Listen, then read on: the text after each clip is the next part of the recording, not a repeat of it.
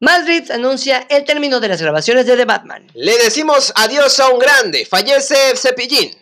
Y ya tenemos las peores películas y ya tenemos los resultados de los nominados de los Razzies. Amigos, ¿Sabes qué? Cuando te pones así no te soporto. cinéfilos. Hermano, Crepúsculo es mi película favorita. Julia Núñez y Alan García Méndez en Hablemos de cine y otras cosas. Nueva semana, nuevo episodio, nuevas noticias. Bienvenidos al Hablemos de Cine y otras cosas. Exactamente, hoy empezamos con flores, colores y muchos, Sabores. Coordinados estamos. Amigos, bienvenidos a Hablemos de Cine y otras cosas que el día de hoy vamos a tener las noticias. Ya estamos en el número 16, señor. 16. Espérense que hay un programa especial que pronto se van a venir. Más sorpresas.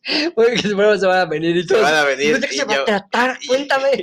Cuéntanoslo, cuenta el chisme. Oye, pues vamos a empezar con las noticias. Tenemos de todo un poco. Tenemos desde los cartoons que ya tienen sus live action y tenemos igual, pues desafortunadamente algunas pérdidas y pues hay, hay como que noticias que sí son bastante debatibles, como cada semana. Como cada semana, eh, son noticias que van a estar cambiando mucho la historia de cómo se ven las cosas. Cada vez está más difícil o cada vez está más diferente. Sí, estamos en la etapa de adaptación. Ya lo hemos platicado en este podcast. Estamos en una etapa de, de adaptación, tanto de cómo vemos la sociedad a la sociedad y cómo vemos y consumimos el entretenimiento. Exactamente, así que los invitamos para que se queden con nosotros. Yo soy Julián Núñez y está conmigo. Alan García Méndez. Comenzamos con la primera noticia que es las chicas superpoderosas llegan a tener live action. Esto es, pues bueno, sí, pero me preocupa que sea de la cadena CW. Las- la cadena CW es la del Arrowverse. Exactamente, igual es la de Riverdale. Exactamente. Eh, ya hemos mencionado esta noticia anteriormente, pero lo que tenemos ahora ya es los nombres de las actrices que van a ser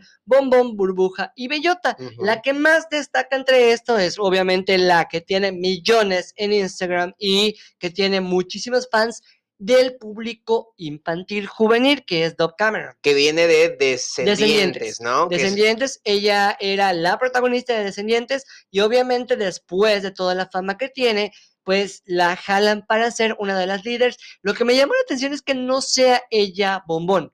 ¿Por qué? Porque Bombón es como que la protagonista, a menos que lo vayan a dividir en su rollo. Sin embargo, en cuestiones físicas creo que le queda perfecto Burbuja. Pues sí, la verdad es que sí. Yo estoy enamorado, eternamente enamorado de Chloe Bennett, quien va a ser Bombón en esta adaptación live action de las chicas superpoderosas, a quien conocimos en Agentes of S.H.I.E.L.D. Ella, ella hacía Quake. Que de hecho sería la segunda ocasión en la que Dove Cameron y ella trabajan juntas. Es correcto, porque estas dos son chicas Disney. Dove Cameron ha tenido más presencia en los live action de Disney. Eh, Chloe ha sido más de darle voz a ciertos personajes en varias series de Disney. Y la otra es Jana Perrault, que va a ser el personaje de, De Bello- Bichota, de Bellota. De Bellota, exactamente. Bellote. eh, con su pum. pum. Oye, bueno, pues la verdad es que no me molesta en lo absoluto, sobre todo que sabemos que el corte que tiene CW es muy al estilo de que se vean cool. Ejemplo, Archie en. Riverdale. O sea, son los personajes no tienen nada que ver con, el- con la caricatura que, que- que nosotros hemos visto, sino que te los ponen en un ideal americano, Es que es un ideal TikToker, etcétera, etcétera. Que además la historia, ya la habíamos platicado, la sinopsis eh, trata de unas chicas superpoderosas adolescentes, que ya no son superheroínas, ya cada quien vive en su mundo, de hecho están separadas y medio peleadas. Porque Y- no vivieron su infancia en que las obligaron a ser eh, heroínas. Es correcto. La sinopsis de esta serie va a tratar de que un villano misterioso y nuevo va a hacer que las chicas superpoderosas se reúnan para obviamente combatir el mal y bla, bla, bla. Ah, la Ojalá y al final solo se, se besen y ya. Siento que ojalá. Ojalá son hermanos enfermos. Oye, pero al final yo creo que va a ser como un tipo Charmed en Eh, la nueva versión. Yo creo que un charm combinado con Riverdale. Ándale. Porque Sí, Riverdale es- es como ese drama adolescente. Claro, totalmente. Mientras no le pongan tanto pedo del asesinato y se vayan más a la parte de acción, allá creo que funcionaría. Pero bueno, amigos, tenemos igual otra de las series que ha tenido muchísimas temporadas, inclusive Lady Gaga ya estuvo por allá, y es American Horror Story. que lleva, que bueno, va a presentar su décima temporada y lo que nos sorprendió esta semana es que se vio la primera imagen de Macaulay Culkin en esta producción de la décima temporada. Que va a ser alrededor de él, según yo leí, va a ser alrededor Sí. de él como que el de los protagónicos en esa temporada. American Horror Story, yo creo que me perdió en Coven, que era la, como la quinta. Yo en... ¿Cuál era la del circo? Era, de hecho, es The Circus, ¿no? The Circus. No me acuerdo, pero esa fue la primera y última que vi, la verdad. Dicen que la mejor es la del culto. La, bueno, es la de Coven. Ajá. Sí, la verdad está muy buena. Pero la primera, allá es donde Evan Peters definitivamente. Oye, estoy demasiado mamón. Evan Peters, American Horror Story. Insoportable. ¿Dónde está clase idiota? no, pero la verdad es que en la primera, en lo personal, es la mejor porque era la idea más fresca. Obviamente, como le han ido metiendo, la de Hotel a mí en lo personal. Ah, no me encantó. Sin embargo, pues estuvo ya eh, Nick Jonas haciendo sus porqueses con Lady Gaga. ah, sí, y es que, cierto. bueno, te voy a ver.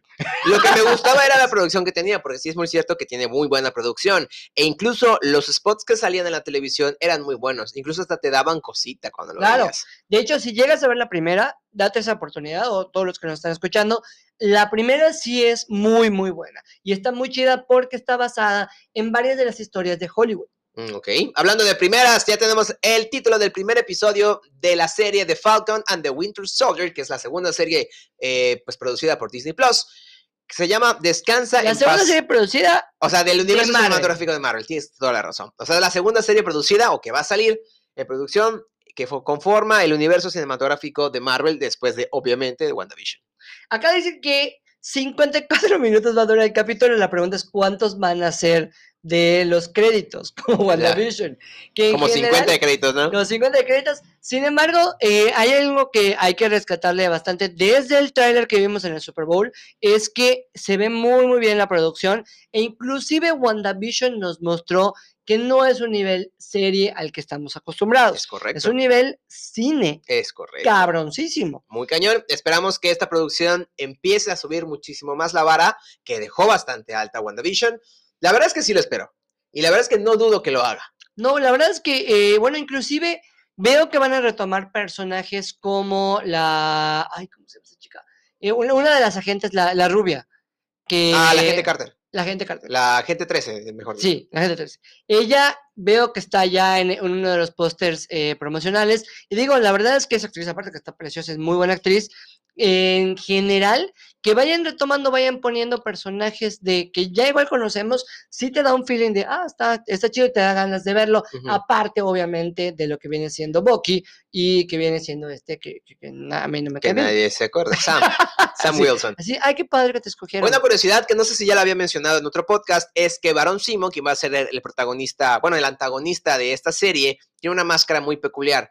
Esa máscara se supone que está basada en, en Thanos, del universo cinematográfico de Marvel, en la serie, porque en el cómic es otra cosa. Pero es más interesante el concepto de la máscara que tenga rayas y signifique Thanos, porque Thanos, pues, cagó Claro. a medio mundo. Exacto, va a ser alusivo a, o sea, siempre siguen habiendo las conexiones, obviamente está más, y el primer capítulo se va a llamar Descansa en paz, Cap. Es correcto. Y se estrena el 15, 18 ya de marzo, ¿no? Sí, ya estamos a una semana del estreno, así que No- posiblemente no se estrena el mismo día que, que, que el la, Snyder Cut. el Snyder Cut. Ah, ahorita no tengo esa información, pero sí estaría muy bien que lo checamos para ver cómo vamos a dividir nuestro horario. Y la cuenta también. Exactamente. Oigan, amigos, y una de las cosas de la división de cuentas es que posiblemente si ustedes tenían lo que nosotros tenemos con Disney Plus, que es la división de tú lo ves en tu casa, yo lo veo en la mía, pero es la misma, es la misma cuenta de Disney, que espero no, no te enteres de esto, pero mucha gente lo hace con Netflix. Sí, En Netflix que se paga una de cuatro eh, televisores o algo por el estilo y el plan más caro. exactamente el Y se van caro. dividiendo entre las cuentas que hay en las plataformas. Es un clásico, lo, hacemos desde Spotify. Claro. ah, sí, sí. Bueno, yo por ejemplo. también sí lo hago. yo- yo- la, la hipotermia, ¿no? la hipotenusa. No, sí, yo también lo hago. Y es que es más accesible, porque si bien no es muy económico, es muy cierto que ya han subido bastante de precios las plataformas. Yo pago para dos teles 250 en Netflix. Yo pago lo para cuatro, si no me equivoco, son 269, si no me equivoco. Ah, qué pendejo, por 15. Sí, Ni tengo yo- cuatro teles, pero, Pero es que, por ejemplo, en Netflix, por ejemplo, yo solo yo uso mi cuenta. Bueno, yo pago la cuenta, pero mi familia la usa. ¿Me Claro. explico? O sea, yo la pago para mi familia y otra cuenta, un amigo me da la diferencia, pero es todo. Yo en mi caso es yo con mi hermano. Mi hermano vive en su casa en Gauquel y yo vivo acá. Y, acá como si ya supieran, ¿no? bueno, pero al final de cuentas es el, el puedes compartir.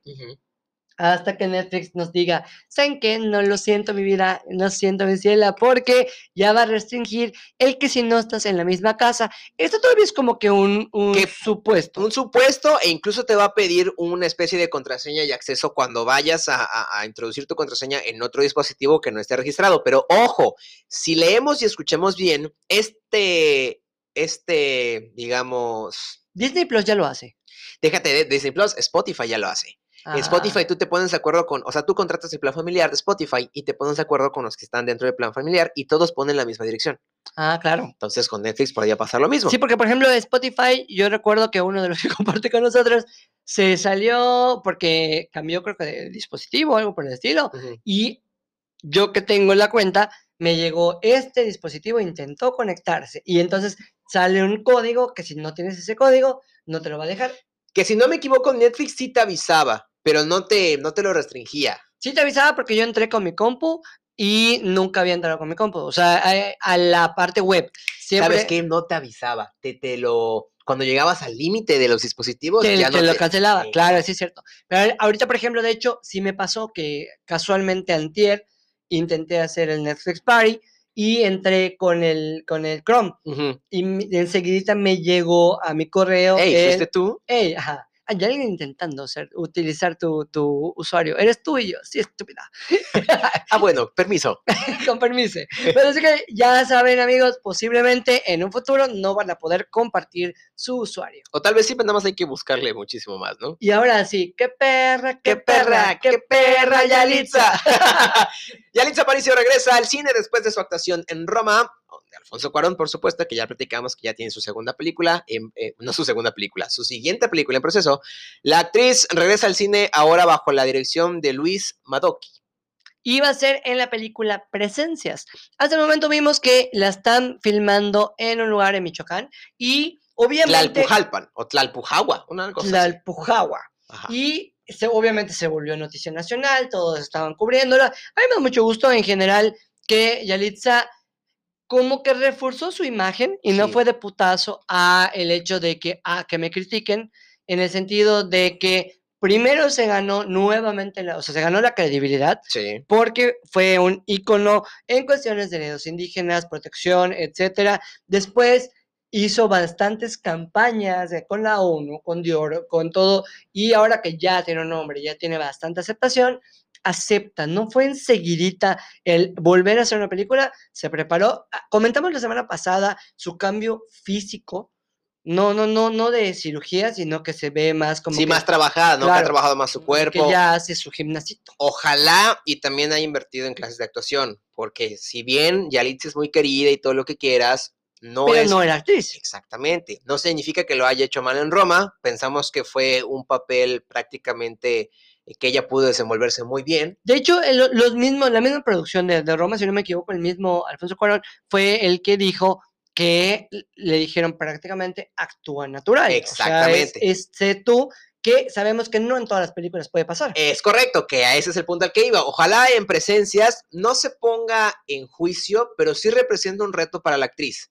Sí, que no sea el Mariana Treviño, que Mariana Treviño es una actrizaza, pero ya es como que un, ah, hazme tu acentito. Claro que sí, ah, Exacto. claro, por supuesto, ay no, chava, por favor. Exactamente. Y prácticamente hacen la misma pendejada. Pero vamos a ver qué tal, amigos. Y un adiós para una mujer que fue alguien muy buena y muy representante en el cine mexicano. Isela Vega, descanse en paz. Eh, la noticia la dieron a conocer sus familiares en redes sociales. De acuerdo a Tania Vázquez, si no me equivoco, es su nieta, que fue de las últimas personas que tuvo en contacto con la actriz. No tuvo alguna especie de sufrimiento. Eh, ella estaba peleando con, con- con el cáncer, contra el cáncer desde hace unos mesecitos. Desgraciadamente perdió la batalla. Y mira, estamos hablando de 130 producciones. O sea, entre entre si- cine y televisión. Si o sea, decir una o dos, bueno, acabamos de hablar de. Yalitza, que dos películas en cuánto tiempo, y 130 producciones, inclusive a pesar de tener que, habrá tenido sus 79 cuando filmó Cine La Regia. Ajá, que fue creo que de las últimas producciones de que las últimas vimos, ¿no? producciones que vimos en la pantalla grande, que fue inclusive una de las películas más taquilleras, si no me equivoco, una de, si no fue la Sí, más México. taquillera de, de, de Sí, ese fue, año. fue Cindy la Regi y después Sony de Sonic. Sonic. Yes. Exactamente, así que descanse paz, una gran actriz. Siguiente noticia, que ahí viene lo bueno. ah, eh, ya estábamos platicando sobre que el entretenimiento va cambiando mucho por, por, no por presión social, sino porque se ponen en jaque y en juicio muchas de las cosas con las cuales nos entreteníamos antes. Mira, en general, la historia, y no les vamos a dar uno- una, una cátedra, pero ha ido cambiando. En antes no se podía sentar alguien de color junto a ti. Es correcto. Inclusive alguien de, de- de color no podía estar en la misma aula. El Es primero correcto. Que te- el primero que terminó la licenciatura tenía que sentarse aparte, como si literalmente fuera de otra raza o fuera algo apestado, Hablando Poco del arte, exacto, poco a poco se ha ido eh, incluyendo. incluyendo y diluyendo esa línea muy marcada de la discriminación. En el arte, la gente antes, o sea, no los dejaban ni bailar, ni tener instrumentos, de hecho así nació la, la danza tap. Claro, y después ahorita actores transgénero y ha surgido de todo un poco, que, ha- que ha sido un avance, ¿no? Eh, inclusive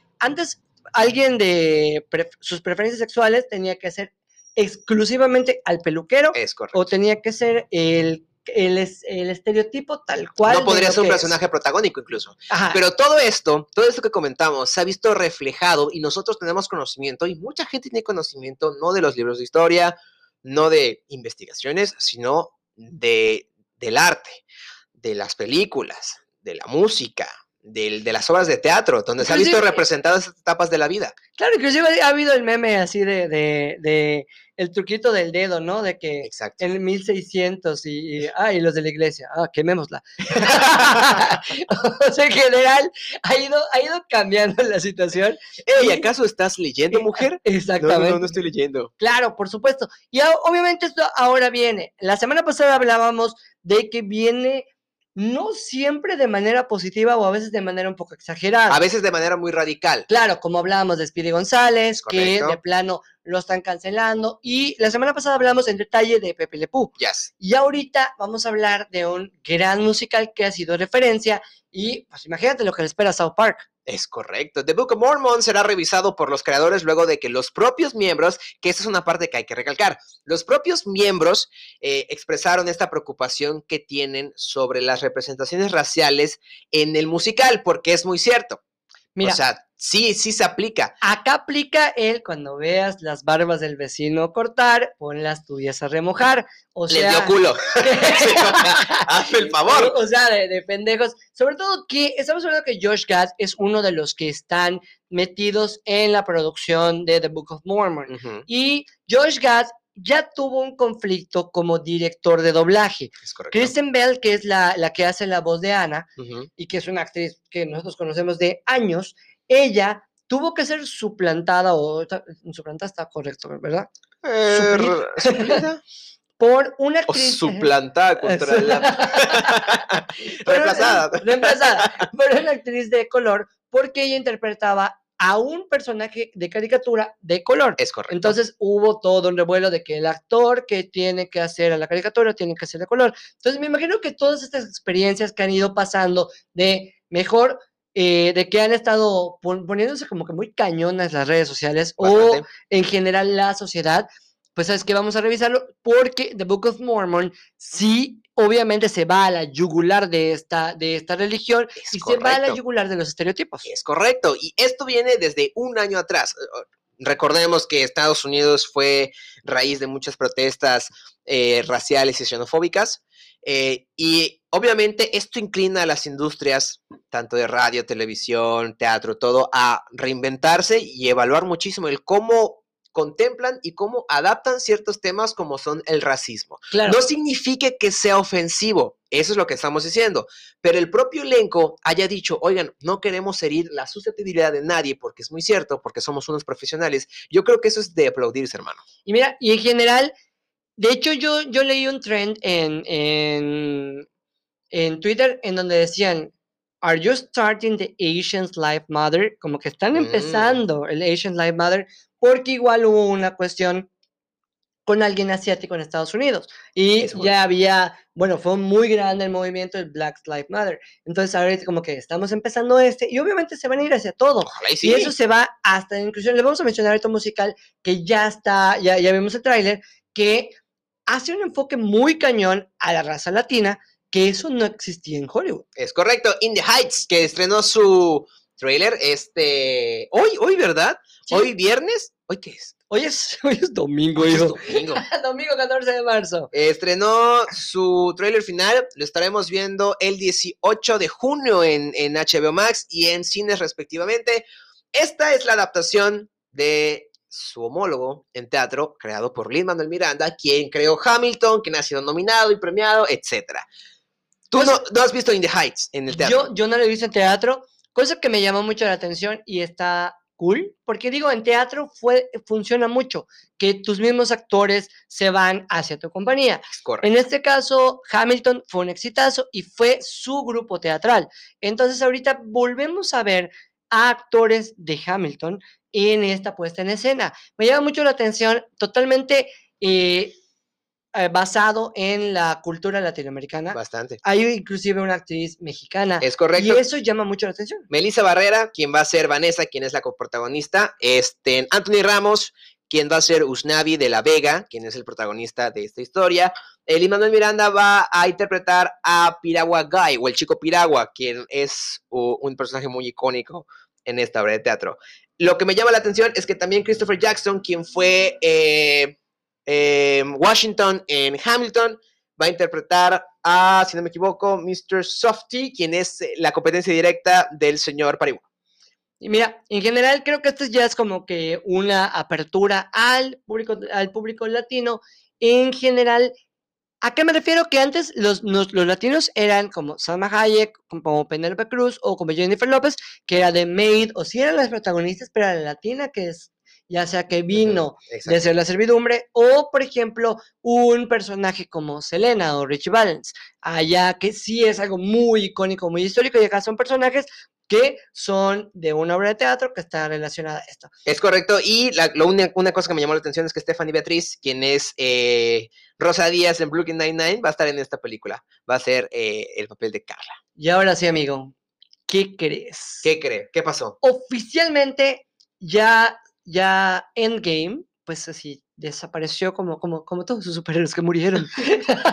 No, ahí regresaron. y ¿no? regresaron. Que, que posiblemente va, va a suceder lo mismo, porque oficialmente Ava- Avatar se convierte en el film más taquillero de la historia. Ojo, esto, yo, nosotros tenemos una discusión muy grande. O sea, a mí me molestan mucho los restrenos, porque no significa que sean como que las cifras oficiales. Es Ofici- eh, eh, bueno, o sea, sí son cifras oficiales, pero caramba. Sí, claro, pero estamos hablando de que la eh, Avatar fue, Fue la más muchos taquillera. años la más taquillera. Endgame se convirtió en la más taquillera, superando a Avatar por el restreno que tuvo hace unos años. Y por mucho, la verdad es que por mucho, porque sí, la, la locura de Endgame fue algo increíble. Avatar fue por el tiempo que estuvo en taquilla, que fue así de que de boca en boca, a favor de Avatar, fue lo que estoy mencionando, ¿no? El, el- de la nada se creó un universo y la gente empezó a hablar de ello, como Titanic. Vamos a verlo. Y Endgame llevó 10 años construirlo y era obviamente la, el cierre de y toda la fanaticada de Marvel y el mundo entero, pues hizo que esta fuera la más taquillera. ¿Qué me llama la atención? Que en el momento que vuelvan a reestrenar Ganar el game, Endgame, vuelva así. A ver, ¿me permites? aunque se echó a la bolsa 50 millones de, de- de- ¿De dólares Avatar? sí, En este reestreno. en este restreno. Es que también estamos, no está compitiendo con nada Exactamente. o con muy pocas cosas. Y esto pues se puede ir mezclando y puede ir variando porque inclusive hay muchas películas como Vaselina, como Rocky, que se van a volver a estrenar en México. Es Y correcto. todo eso estamos hablando de cuánto tiempo, del dinero, y también estamos hablando de cuánto equivale un dólar en este momento En este momento. a como cuando se estrenó una vaselina. O sea, Sí. es el total una vaselina. ¿Cuándo se estrenó una vaselina, Julián? No sé, no, no- no- no sé de esas cosas. Oye, pero una de las que se va a reestrenar por su 20 aniversario de Shrek. Ok, 20 aniversario de Shrek. eh, el 25 de abril será reestrenada en cines. La verdad es que no se ha confirmado nada, pero esperemos que las cadenas de cine aquí en Latinoamérica, que se encuentren pues disponibles y, y aptas sin operación, tengan contemplado reestrenar la cinta. Pues les funcionó bastante con Harry Potter. Les funcionó bastante con Harry Potter, pero tampoco fue mucho. O sea, Pero haz de cuenta. y Harry Potter no salió en un momento como este, que ahorita ya estamos otra vez despuntando la pandemia, ya se cerraron varios locales de Cinemex. o sea, Sí, vuelven a ver la- los cierres, vuelven a ver como que los...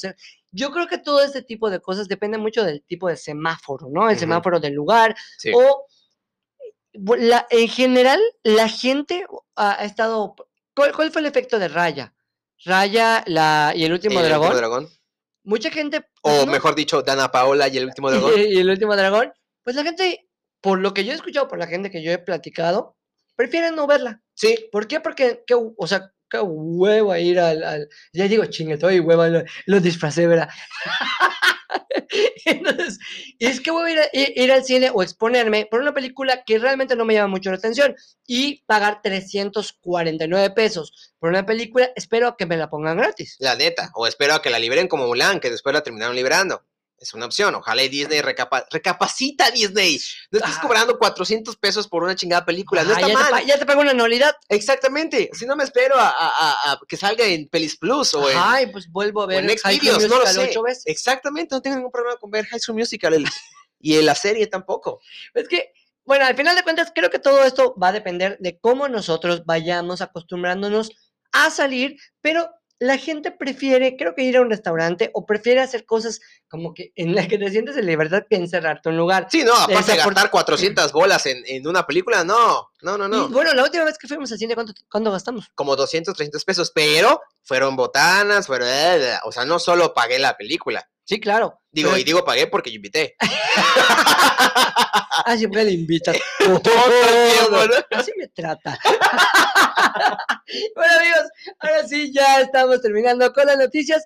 Muchas gracias a todos los que nos escuchan. Recuerden que la mejor recomendación es de boca en boca. Ustedes comenten, compartan este podcast, que cada semana, de hecho, ahora estamos haciendo dos y en el siguiente vamos a hablar de los racis. Es correcto, los Razzies, los Razzies que premian a lo peor del cine. No se pierdan el siguiente episodio de Hablemos de Cine y otras Generosidad de Robert Downey Jr. bueno, amigos, terminamos.